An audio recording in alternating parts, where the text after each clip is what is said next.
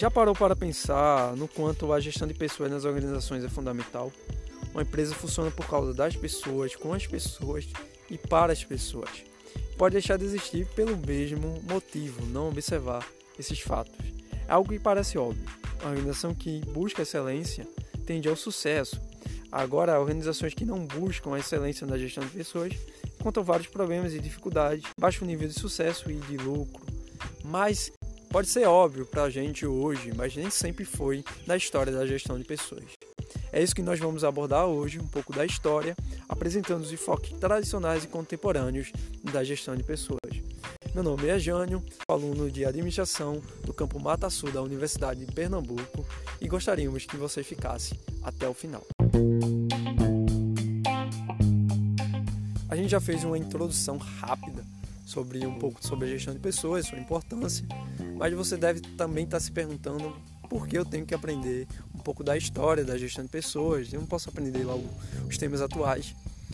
Mas é de suma importância a gente aprender essas duas coisas junto, porque a gente aprende um pouco na nossa história, a gente aprende um pouco onde erramos, como podemos consertar e aonde podemos melhorar. E não é diferente. Os enfoques tradicionais, como as pessoas eram vistas, as pessoas eram vistas apenas como um recurso. Do lado do material, do lado financeiro, era apenas um recurso.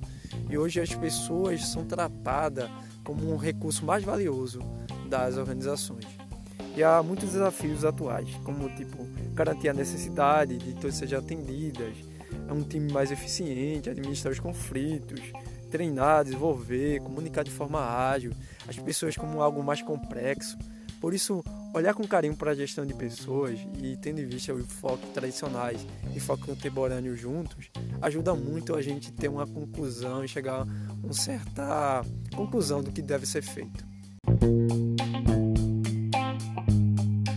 Agora vamos falar um pouco sobre os enfoques tradicionais, como as pessoas eram vistas, qual era o foco. E assim vamos começar. As pessoas eram vistas apenas como um recurso, como um recurso material e financeiro. As pessoas não eram vistas como pessoas. As pessoas eram vistas como, como máquinas, como algo a ser utilizado nas organizações.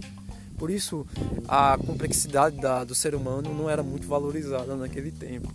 A gente também tem umas teorias fundamentais, teoria científica. A gente vai ver o foco naquele tempo era nas tarefas, na execução das nas tarefas operacionais.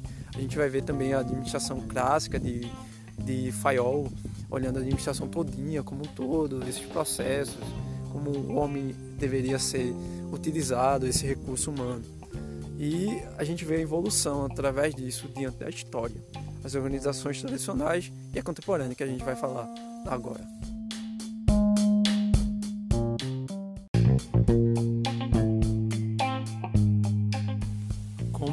Estava falando no bloco anterior é que as organizações contemporâneas ela vê a, a, as pessoas como capital mais valioso e mais importante da organização. A gente já vai ver aqui a mais as pessoas sendo tratadas com algo mais complexo, mais lidando com cuidado, a administração olhando uma visão sistêmica, uma visão do todo. É, o sucesso, o resultado depende de como a empresa lida com essas mudanças, com as pessoas. O líder pode ser treinado, desenvolvido, não é mais aquele traço de personalidade. A pessoa não nasce líder, a pessoa pode se tornar líder através de treinamento, ah, o capital humano sendo usado da melhor forma possível. A gente também deve ressaltar a questão do termo. A gestão de pessoas procura substituir o termo administração de recursos humanos. Ainda é uma expressão muito utilizada, mesmo sendo antiga ainda hoje. Hoje também podemos trabalhar com o termo cap capital intelectual humano. A mudança de nomenclatura é de suma importância. Sabe por quê? Porque os funcionários antigamente eram vistos apenas como empregados, mas hoje os colaboradores, parceiros, aqueles que você tem que agir, olhar com cuidado para eles. É, atualmente, as organizações contemporâneas elas tentam responder constante a essas mudanças, essas incertezas e esses desafios. A constante necessidade também de inovar, sempre estar tá inovando, renovando, buscando uma flexibilidade, proporcionar uma mudança, uma transformação em termos, processos em pessoas. Também adotar ideias, conceitos que hoje até parecem essenciais para o sucesso da organização, mas que eles mudam constantemente, sempre está buscando evolução. Até muitas vezes precisa de uma reengenharia, começar do zero.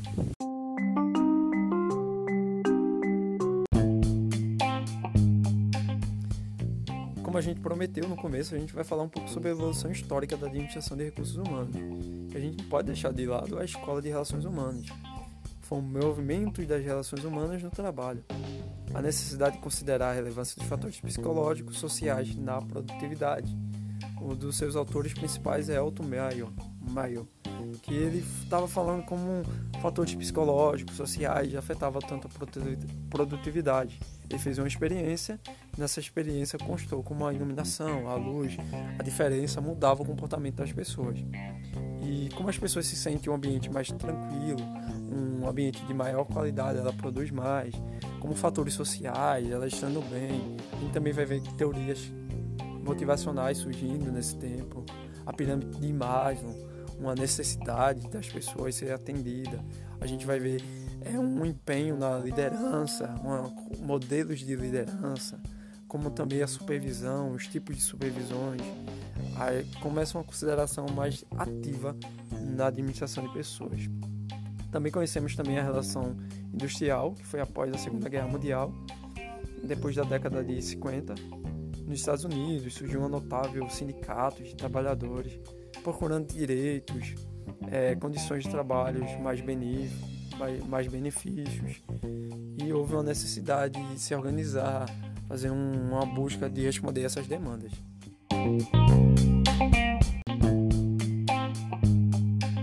Aí chegamos na década de 60, da administração de recursos humanos. Ela veio para substituir as, as famosas administração de pessoas e relações industriais. Nela, agora, as organizações são vistas mais como algo sistêmico, veio como um todo. As partes são mais independentes, as pessoas são vistas como algo mais complexo. A ênfase aqui é nos processos, há uma abertura na participação da, dos colaboradores, há um, também uma ênfase nos papéis de cada um. E chegamos na gestão de pessoas, que é da década de 80 até hoje. Nota-se que desde o início dessa década, as organizações sofreram grandes desafios e, por consequência, grandes mudanças, tanto no âmbito é, organizacional quanto do âmbito fora dela. Globalização, economia, abertura do mercado, evolução das comunicações, avanços tecnológicos tecnológico e outras coisas que afetaram diretamente as organizações. A organização que tratava bem os seus funcionários estava um passo à frente. Muitas organizações, para não falir ou ficar para trás, têm que fazer engenharia, começar do zero. Tiveram mais terceirização, uma transferência, uma descentralização do poder, uma abertura maior para o capital, habilidades humanas. Aqui a gente conhece um pouco das habilidades chamadas chá, né? Conhecimento, habilidade e atitude. Muito era abordado aqui como fornecedoras de conhecimento, habilidade, capacidade.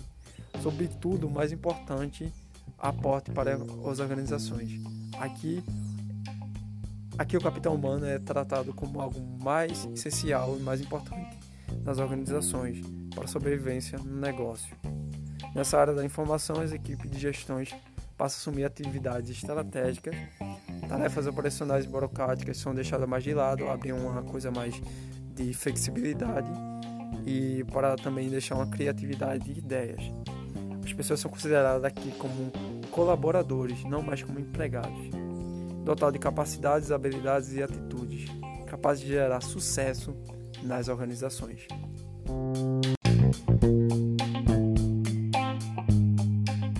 E é muito importante também a gente falar sobre modelos.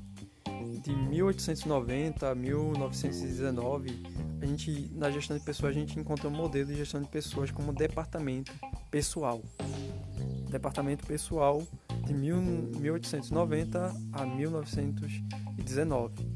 De 1920 a 1960, a gente já encontra um modelo de gestão de pessoas como gestão de comportamento humano, ênfase no comportamento, como as pessoas agem, de 1970 a 1980, a gente encontra um modelo mais estratégico da, da gestão de pessoas.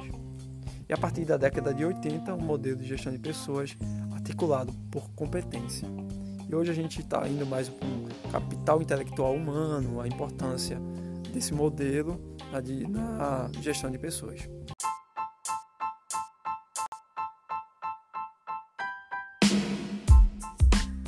E agora a gente chega no final desse podcast.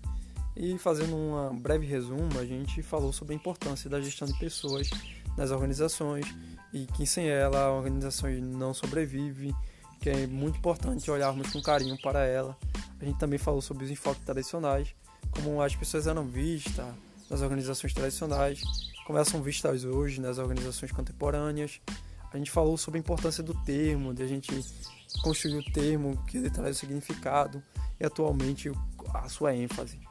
A gente também abordou um pouco da evolução histórica da administração, a escola das relações humanas, Elton Meio, as relações industriais, uma resposta mais ativa às demandas surgindo, a administração de recursos humanos, que essa daí foi uma mudança radical, uma visão mais sistêmica, mais vendo as pessoas mais como algo complexo, uma abertura na participação, a ênfase nos papéis, e a gestão de pessoas hoje, que a gente vê no início da década de 80, 90. É, é uma resposta às grandes mudanças acontecendo, tanto dentro da empresa quanto fora. E muitas respostas, como reengenharia, uma mudança de perspectiva, um tratamento com seus funcionários, era de suma importância. A gente vê também o chá, conhecimentos, habilidades, atitudes, como as pessoas eram bem vistas naquele tempo. A gente também abordou os modelos, cada um dos modelos falando um pouco sobre essa evolução histórica. E o capital intelectual humano deve ser valorizado. Espero que você tenha gostado. A gente chega agora ao final desse, desse podcast. Espero que você tenha aprendido. Também nós pedimos que você compartilhe esse material a um colega, a um amigo, a uma pessoa que você acha que seja útil esse conhecimento. Também segue nas redes sociais da UPE, a UPE Mata Sul, que você também podemos ser que seja apenas o início de um grande projeto. Meu nome é Jânio também, se quiser me seguir nas redes sociais, você me acha lá, Jânio Laurentino, você me acha. Tchau.